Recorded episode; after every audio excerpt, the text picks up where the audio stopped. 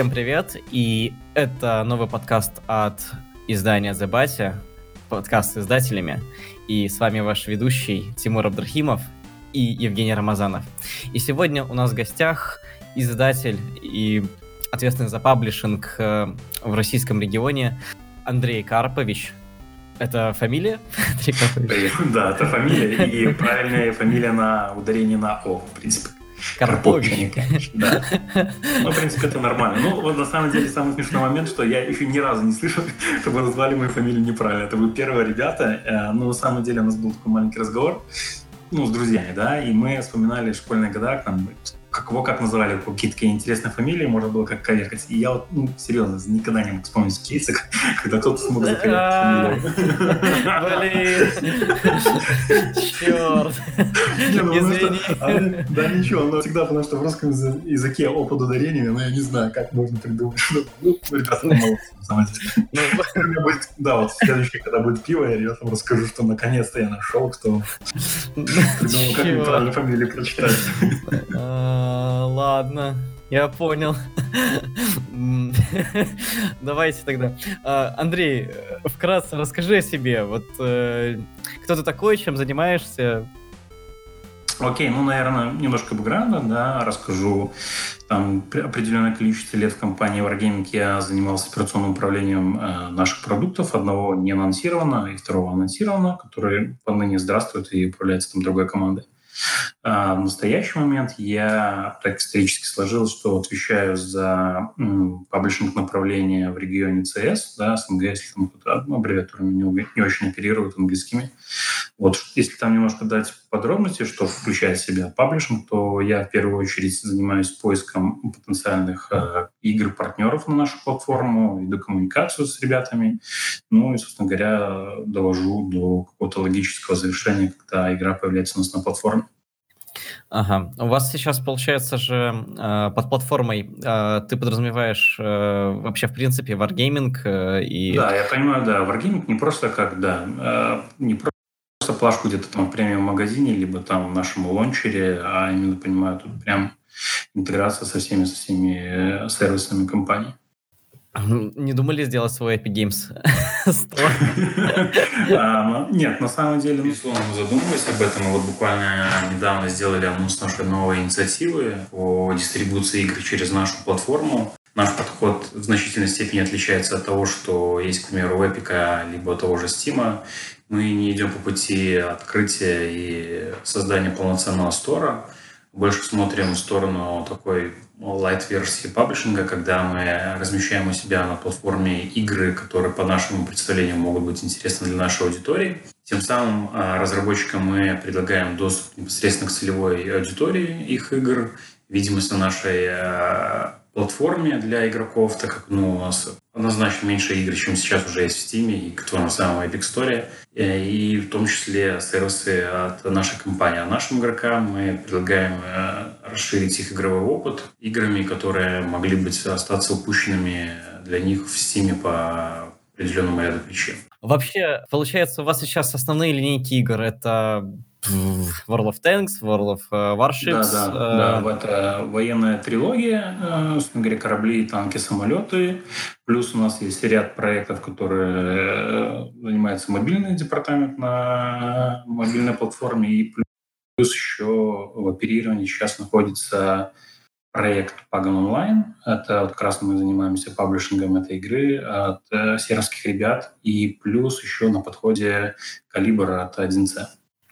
Я вот, э, насколько встречал, э, слышал, что у вас еще есть э, различные инди-команды, которые занимаются тоже разработкой игр, то есть э, на Урале в том числе, э, насколько я знаю, была, были команды. Да, да, на Урале есть в Новосибе команда, которая занимается разработкой мобильной игры Gods and Glory. Вот, мы здесь выступаем в роли паблишера на мобильной платформе, но это есть у нас отдельный департамент, который называется Wargaming Mobile. И также анонсированный Wargaming Nexus, который вот занимается именно этой игрой. Если говорить про это. А если говорить про небольшие студии, да, у нас есть там э, ряд наших партнеров, которые разбросаны по всей России, которые оказывают различного рода там э, нам услуги. Либо это может быть development, либо это вообще может быть QA. Угу. Как вы находите таких ребят, которых э, выпускаете? То есть э, они сами к вам обращаются или вы среди самородков э, находите какие-то ну, самые а, интересные? Ну, это такой процесс, который движется как бы в двух направлениях. Да? Часто мы самостоятельно встречаемся с ребятами на каких-то где-то выставках, и иногда они сами приходят к нам. Не обязательно ко мне, возможно, там, знаете, как в тусовке, там, через третий лист, там, кто-то есть где-то знакомый, кто-то кому-то написал, и там вот так сошли звезды. Вот, если там интересно про дальнейший процесс, как развивается сотрудничество, к примеру, ну, есть понятие, какой там есть интерес, к примеру, у ребят к нам, либо у нас к ним, да, то я думаю, это стоит рассказать немножко подробнее. А, вот, в принципе, если визуализировать такую какую-то воронку по поиску и принятию игры на платформу, то на первом этапе стоит вот понимание того, насколько а, игра может быть интересна для аудитории варгейминга.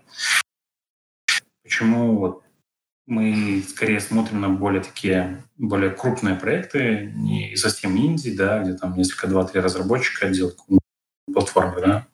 Смотрим более в сторону какой-то сервисной модели то для нашей аудитории интересны игры в сеттинге э, какой-нибудь там милитари, э, какую-то захватывающую историческую эпоху. По жанрам это какая-нибудь стратегия, э, шутер, экшен.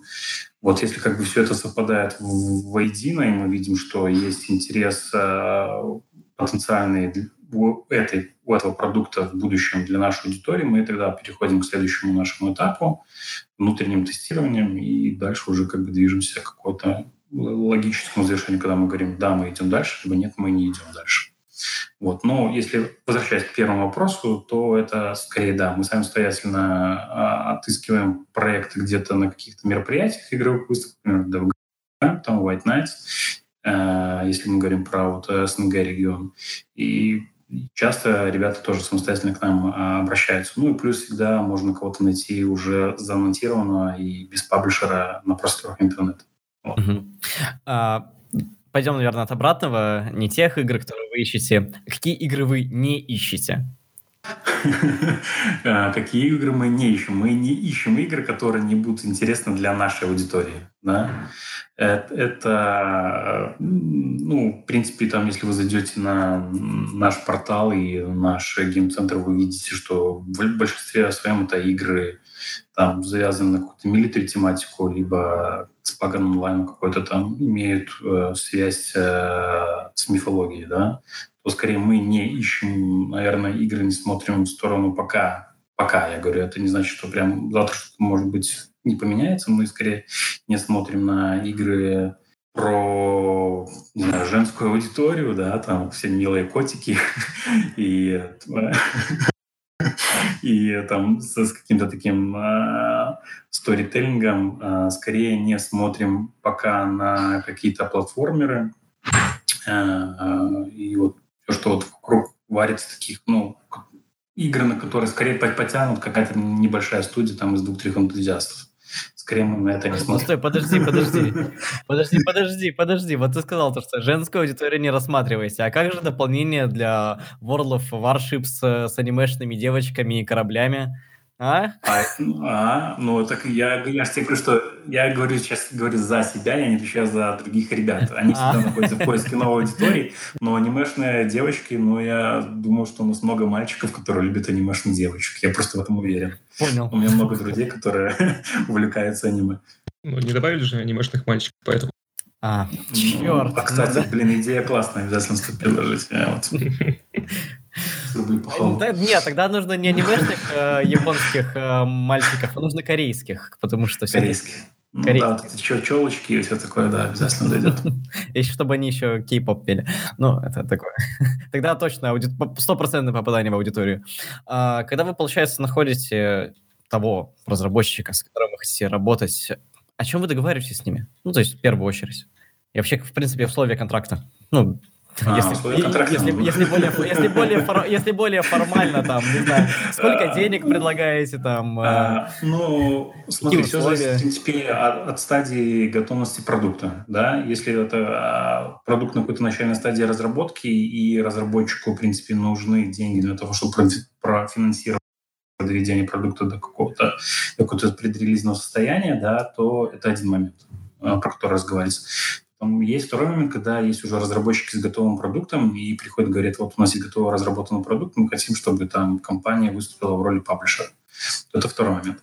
Первый момент, э, если говорить про, собственно говоря, про продукт, который находится на начальной стадии, в принципе, чтобы начать разговаривать про деньги, это, наверное, уже такой более такая позиция. На начальной стадии надо понять, действительно ли интересен нам продукт. Да? Тут немножко стоит углубиться. У нас есть а, такой вот внутренний, что ли, клуб по интересам, где ребята из компаний, которые действительно увлечены играми, я имею в виду не про работу, да, а именно в виду на постоянной основе играют какие-то это ребята, могут быть инженеры, маркетологи, неважно, дизайнеры, а, там ребята, которые занимаются игровым балансом. Вот мы, если у игры есть, и, в принципе, это и вот про предыдущий твой вопрос, на какой там стадии мы готовы рассматривать какие продукты. У игры есть build, то мы вот внутри себя его а, на вот этот внутренний клуб, так назовем, тестируем, потом скорим, смотрим там, в принципе, понимаем по направлениям, где там есть сильные слабые стороны, сколько интересно, потому что в первую очередь, ну, нам интересны игры, в том числе, в которые готовы играть наши сотрудники, да. И параллельно с этим мы э, с департаментом Competitive Intelligence, ну, это что-то ребята, которые занимаются ресерчем рынков, э, смотрят, какие жанры сейчас на росте, что там в тренде находится, что может выстрелить в ближайшее время. Они нам подготавливают репорт, и вот все вместе с этими двумя вещами мы приходим, собственно говоря, к стадии переговоров и э, какой-то каким-то контрактом. Да. Но, безусловно, озвучить там какие-то суммы, которые фигурируют в контракте, я по понятным причинам не могу. Да.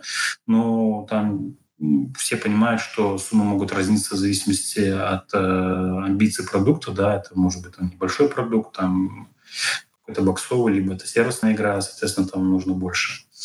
Вот. Ну и, в принципе, на этом стадии обычно разработчики уже самостоятельно, если мы говорим про игру, где необходимо финансирование, ребята из студии обычно имеют четкий план, э, расписано, сколько им денег и на, на, какой, на какой продолжительный этап им надо понадобиться вот эти финансирования. Ну и дальше мы себя понимаем, смотрим, как бы это для нас, видим ли мы потенциал в игре и окей ли для нас предоставить подобного рода финансирование. А вы, вы, получается, принимаете игры вообще с, со всего ну, СНГ? Да, ну мы э, рассматриваем не только с СНГ, мы, у нас были, э, разговаривали с ребятами из Восточной Европы, в принципе, приходят. Также приходят, если мы говорим про уже готовые проекты, выходят такие ну, проекты, которые там пока представлены в каком-то одном регионе, условно говоря, там soft launch называем, да, и ищут партнеры себе на других рынках. И мы тут ну, готовы рассматривать абсолютно везде, с различных локаций игр. Просто ну, так физически и исторически получилось, что именно вот я физически нахожусь, к примеру, там, в Минске, да, то как бы, но это не значит абсолютно, что мы рассматриваем игры только прямо вот из региона СНГ. Вот. А, у вас вот получается несколько сейчас студий, а, вот mm-hmm. одна из в Минске, другая в Петербурге. Mm-hmm. А, сейчас у вас получается сколько студий? Ну, раскинуто по, по регионам.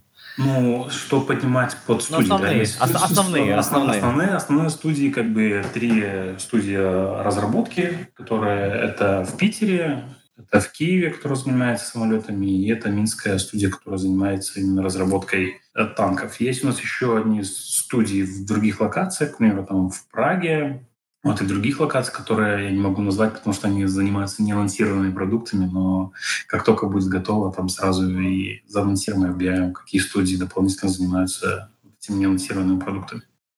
Вот, а так, в принципе, компания Wargaming разбросана вот прям всему земному шару. У нас есть офисы также и в, в Сиднее, которые занимаются нашими платформенными решениями, нашим движком.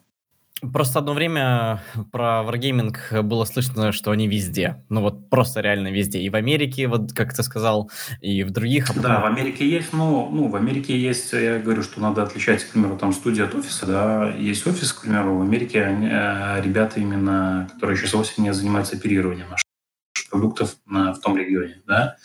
Есть офис в Сиэтле, но он занимается именно нашей платформой, там еще какими-то моментами, которые я там не могу назвать, потому что я не знаю, да, чем еще точно знаю, что они занимаются нашей платформой. Но это скорее не студия, а скорее просто какие-то офисы, разбросаны по всем локациям.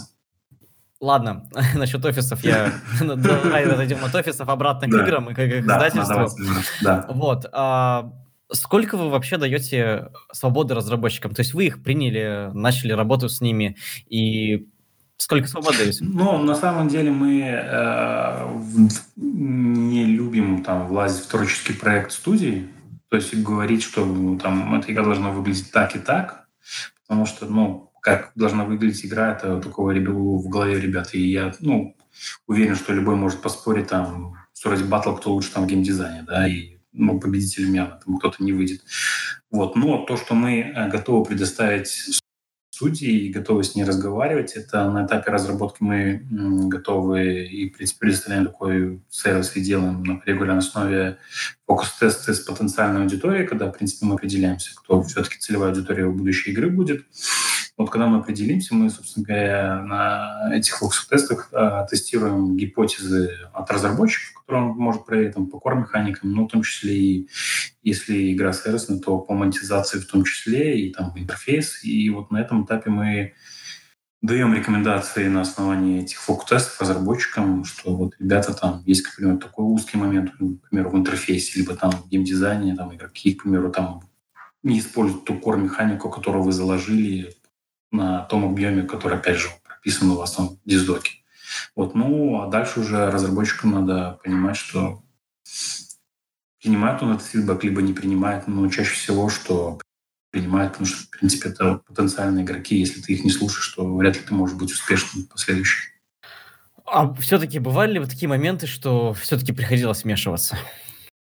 А, ну, опять же, я не могу рассказать вот про прошлый опыт, приходилось ли вмешиваться нам, либо не приходилось, да, потому что, как я, наверное, возможно, в самом начале не озвучил, не озвучил, уже точно не помню, что мы брали в оперирование продукты, которые, ну, распространялись скорее больше по сервисной модели, и эта сервисная модель предполагает под собой огромное количество э, операционки, и, соответственно, у каждого проекта была своя команда, которая вела его там подбирал его, условно говоря, на стадии разработки и доводил его до релиза, занимался им в оперировании. Поэтому ну, рассказать там, где в чем-то я не участвовал, я скорее не могу.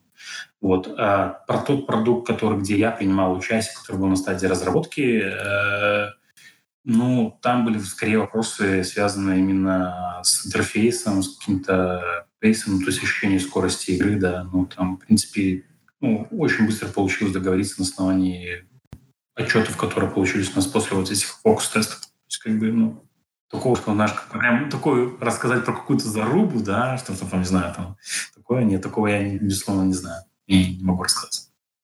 По вот причинам тем, которые я озвучил. Понял, понял.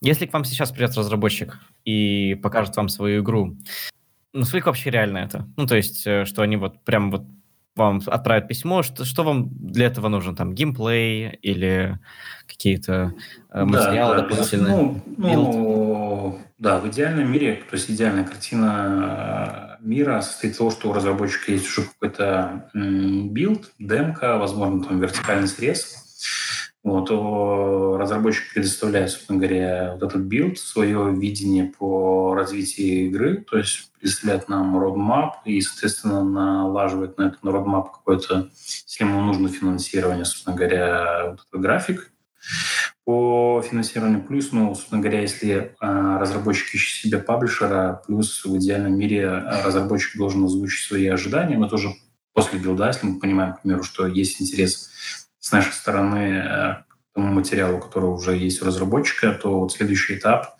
— это озвучивание ожиданий со стороны разработчика к нам как к паблишеру и какого-то достижения какого-то соглашения. Вот обычно, ну, что для этого надо, да? Разработчик должен четко как бы видеть свою целевую аудиторию на на рынке, для кого его игра. Вот. Плюс разработчику в желательном мире, если это он ищет себе паблишера, озвучить ожидания от паблишера, что он хочет получить, кроме денег. Да? Это может быть какие-то дополнительные сервисы, он говорит, там локализация, если мы говорим про продукт уже там в предрелизном состоянии, а потом про деньги я уже озвучил, плюс самое главное это по ожиданиям там, по продажам, если мы говорим про э, игру на распространяемую там на платной основе, либо это ожидание по деньгам, если это сервисная модель.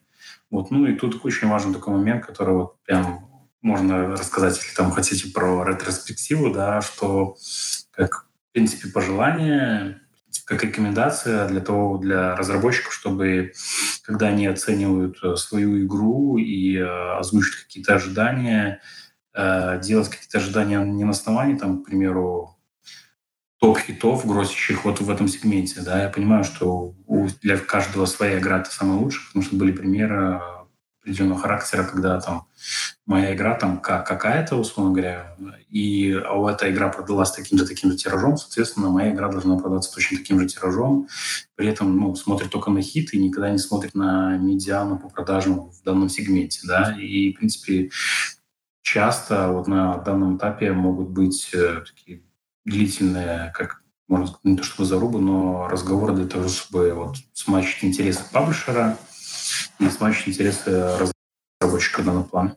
Вот, ну, в принципе, если все это вот сходится все воедино, все эти моменты, в дальнейшем, безусловно, очень важен личный контакт э, с ребятами.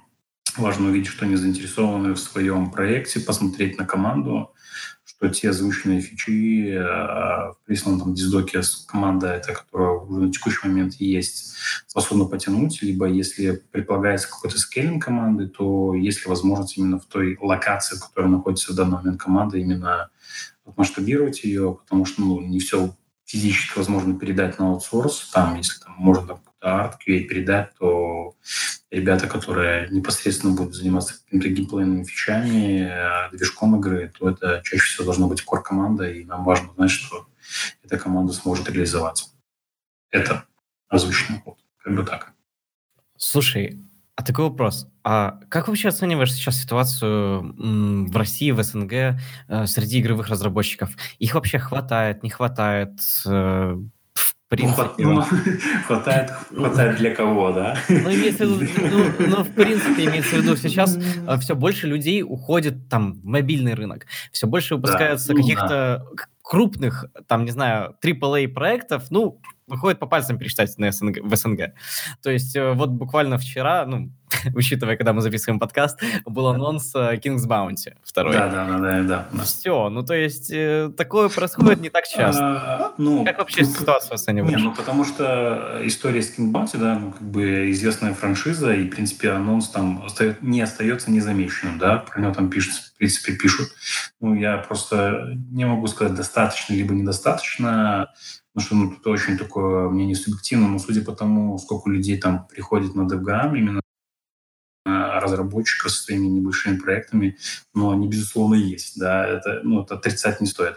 Вопрос, ну, много этого или мало, ну, я не знаю. Мне больше, наверное, интересно смотреть в сторону, там, генерит ли рынок какие-то интересные проекты, нежели чем их будет там много, но они будут какого-то такого непонятного уровня. Скорее, вот в эту сторону надо смотреть. Вот у вас сейчас получается все-таки все-таки Wargaming ищет игры, которые больше как э, игры-сервисы, то есть... Э, э, ну, ну, не только игры-сервисы, прям сервисы-сервисы, мы в том числе смотрим на рынок платных игр, да, pay-to-play, да, в том числе, вот, к примеру, история с Pagan Online, да, он, в принципе, планируется его развитие как, как это сервисная модель, но это в первую очередь э, игра, которую надо купить, прежде чем поиграть. То есть, ну, мы готовы рассматривать абсолютно любые проекты именно модели распространения, но как бы нам интересно, когда мы продукт можем развивать в долгосрочной перспективе, скажем так. Когда вы идете на шоу-кейс, ну, ты сказал, что разработчики э, интересные проекты в России есть. Э, на шоу-кейсах, например, как на DevGam, что вы ищете? Э, как вам нужно продавать игру? Потому что есть игры, например, на шоу-кейсы, которые сложно просто показать. Ну, они так приспособлены, что там, например, нужно погрузиться в нее и так далее. А, хотя ты сказал, что вы ищете шутеры.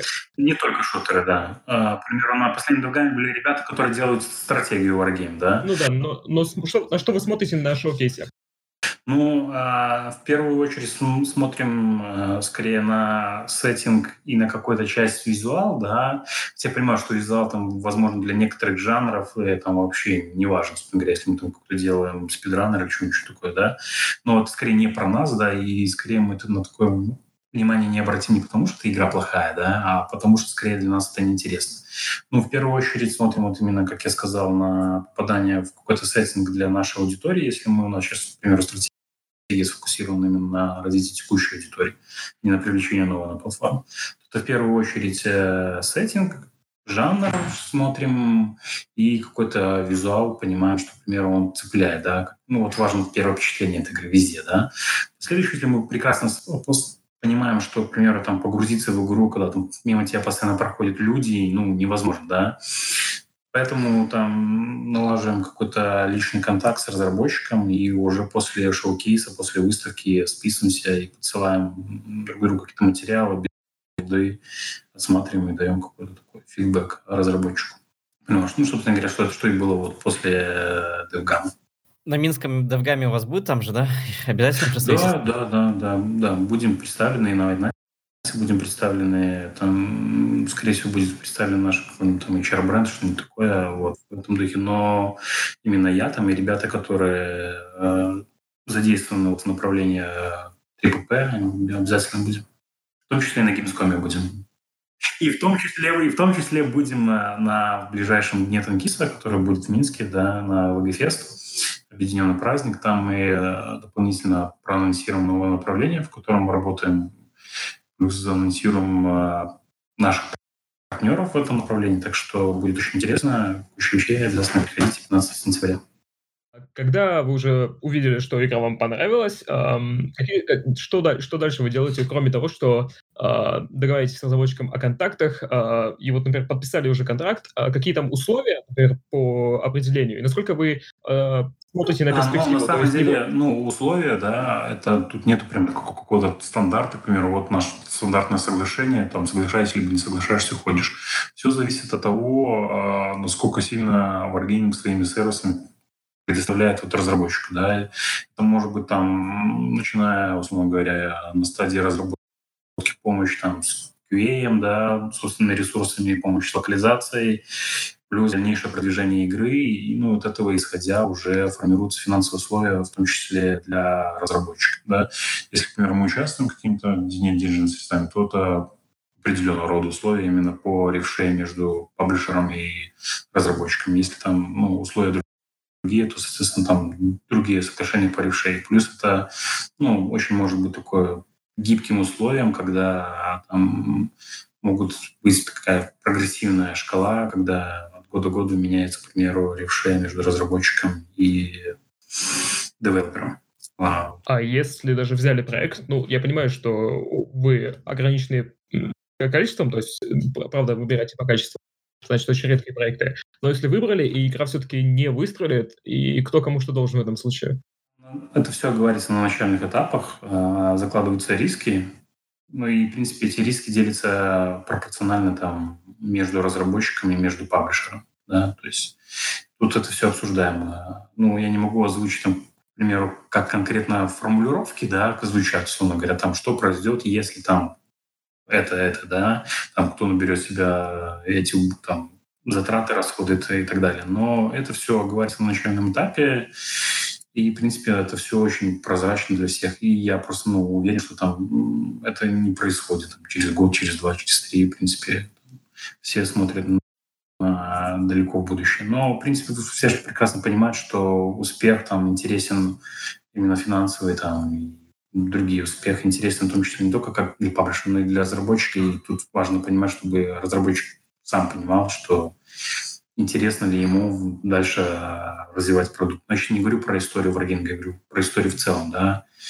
Ну, как бы собираемся вместе и понимаем, что там, как можно исправить ситуацию, если она плохо развивается, есть ли пути для исправления и что делать дальше. В принципе, ну, такую историю, что, например, паблишер приходит говорит, все там, мы прекращаем поддержку, но такое маловероятно.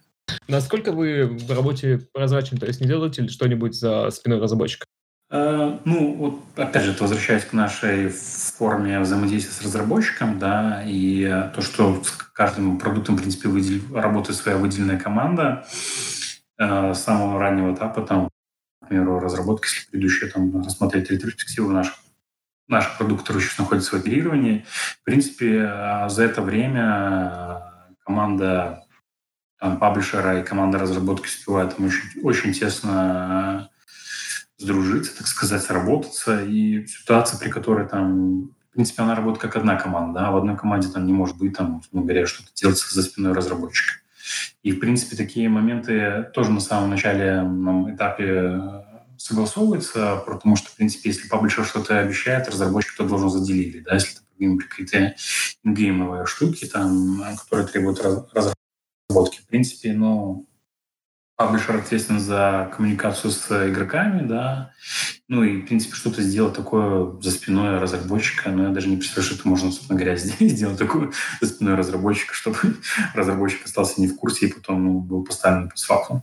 Ну, там, не знаю, ввели, допустим, микротранзакции, там, не знаю, добавили батл Ну, а, без разработчика это невозможно сделать, потому что, ну, в принципе, у паблишера нет такого, такого, ну, физического доступа, чтобы что-то поменять в игре без ведома разработчика.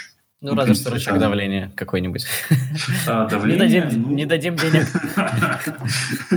не дадим денег. Ну, вот опять же, я говорю, ребята, мне тут нечем вот в этом, как бы это все такие воображаемые ситуации, да, там, а что если там, а что если, да, что, что вы будете делать, да, ну, по крайней мере, предыдущего, насколько я знаю, предыдущего такого опыта ну, ни у кого в компании нет. Да? То есть как бы сказать, что вот именно опыта, кейса, когда там мы вам там это и это не дадим. Да? Ну, в принципе, такое мне рассказать и представить даже, что такое произойдет, ну, как бы затруднительно прямо сейчас. Нет, здесь интересная стратегия поведения. А насколько вообще тогда разработчик в курсе того, что происходит с его с игрой, вокруг его игры, например, в случае с маркетингом, продвижением? А, ну, в принципе, тут с маркетингом, с продвижением э, участвуют там команда маркетинга, да, это не всегда может быть команда маркетинга, которая прям выделена в продукте.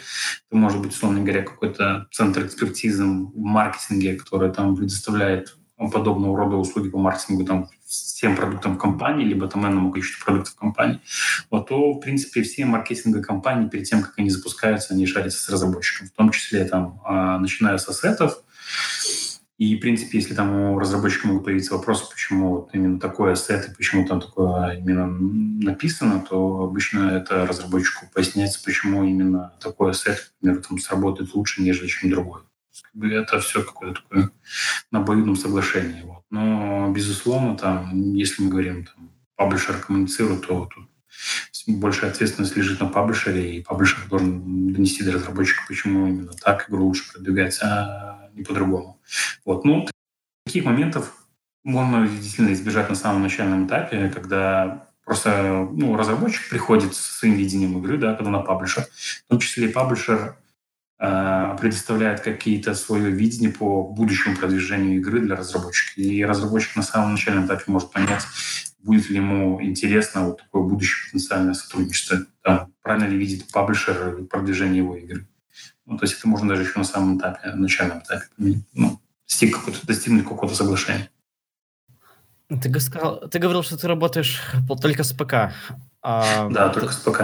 То есть э, никаких консолей, то есть там не Nintendo Switch никакой, там не Нет, PS4? Nintendo Switch у нас, э, как, ну, я не буду говорить там за всех, но, по крайней мере, я сейчас не знаю, вот ребят прям не смогу назвать в компании, которая работает со Switch. Прямо сейчас, возможно, где-то в каком-то R&D идут какие-то разработки, но прямо сейчас нет. Консольное направление, да, мы развиваем, но это развивают совсем другие ребята, и мобильное в том числе, да. В принципе, последний анонс вы сами могли слышать, читать про наше направление Wagon Nexus. Было бы забавно играть в танки с джойконами. Для того, чтобы выстрелить, нужно было прям рукой так вверх поднять, там, не знаю. А, ну, кстати, у нас есть версия для VR, где, в принципе, вот такие телодвижения предусмотрены рукой. Заряжать. Ну, как-то так, да. Что думаете насчет VR? Вообще, в принципе, перспективно, насколько а, ну, я не знаю, честно, потому что я не углублялся в этот рынок VR. Насколько это перспективно? Для вас. Именно да, для вас. Для меня? Ну, для вас как ну, компания. Если, для нас как компания, ну, мы, безусловно, смотрим на любые а, направления, которые могут быть перспективны. Но лично вот прям вот лично мое мнение, да, которое, возможно, там, а, оно может быть это направление перспективно, когда стоимость этого устройства, да, будет там, а, сможет потянуть там рядовой геймер, да, пока это там штука, которая про больше поиграться, ну, скорее всего, это будет там замедлять какое-то такое вот развитие именно рынка VR. Вот.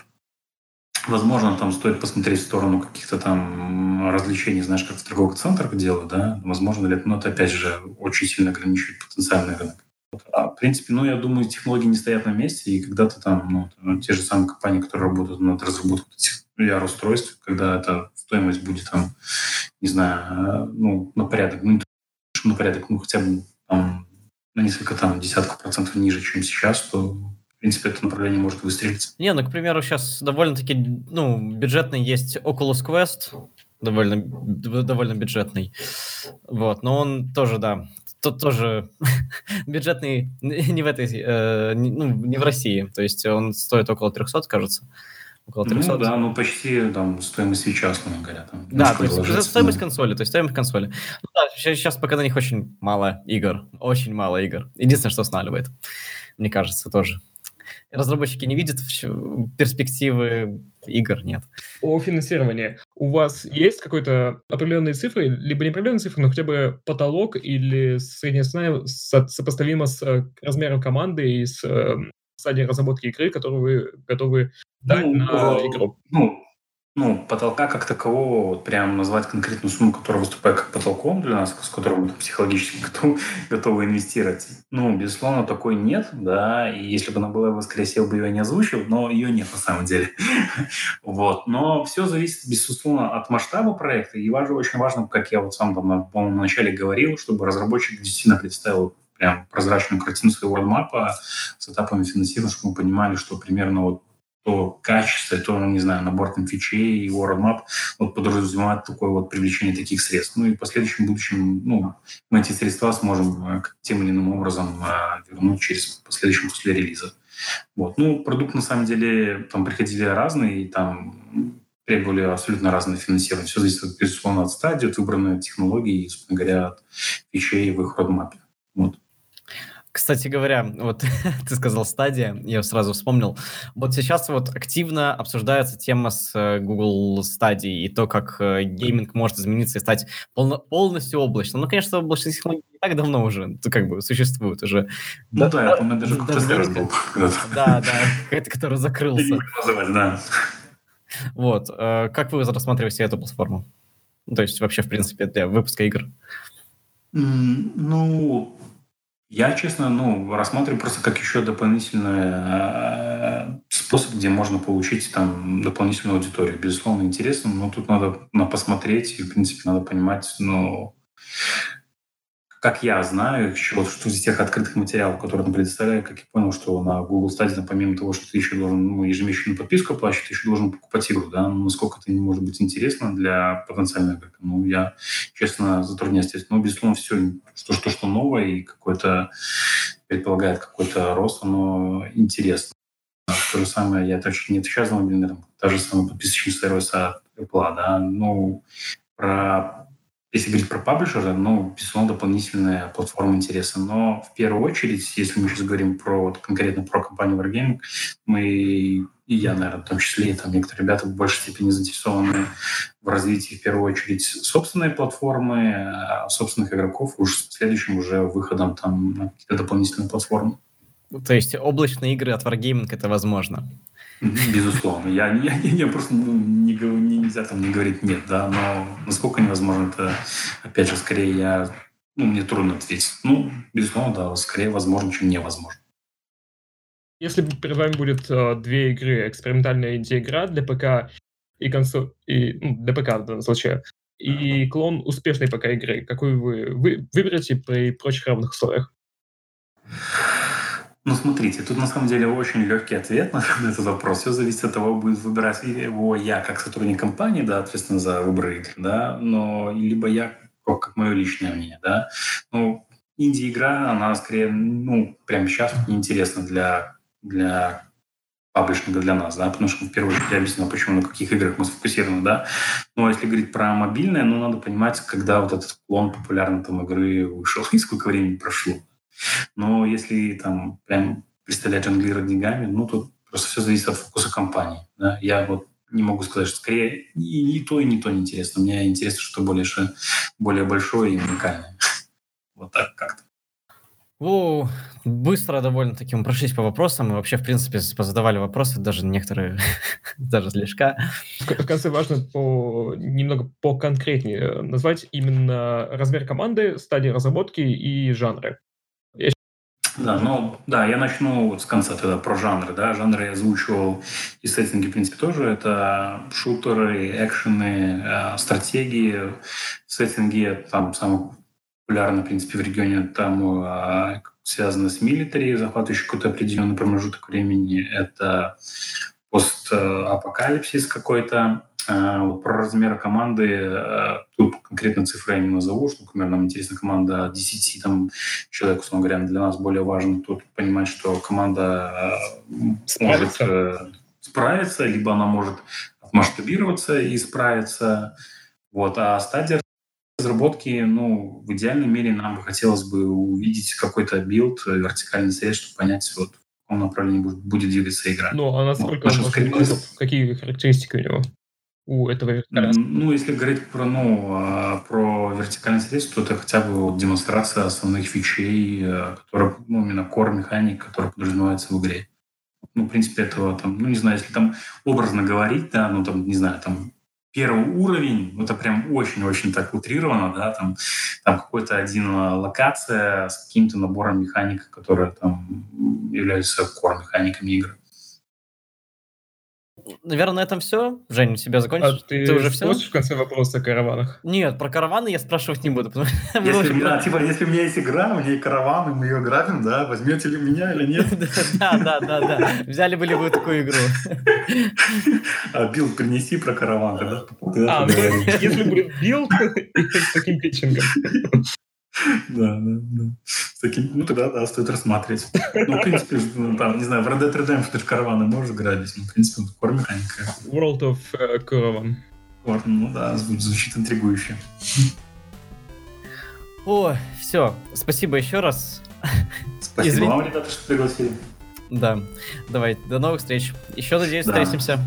На то время обязательно приезжайте. И на Дент не забывайте приезжать тоже. Хорошо. Буду отвечать. Минутка рекламы, да. И если у слушателей будут вопросы по тому, куда обращаться за вопросами паблишинга, то э, мы просим Андрея, чтобы он оставил контакт. Да, обязательно я вам отпишу Они свой email. Можете, да, да, можете писать лично мне. Да, и на этом все. Еще раз спасибо, что послушали. Надеюсь, вам понравилось. И тебе, Андрей, тоже спасибо. Окей, спасибо вам, да. Давайте всем пока-пока. Пока. Пока-пока, ребята.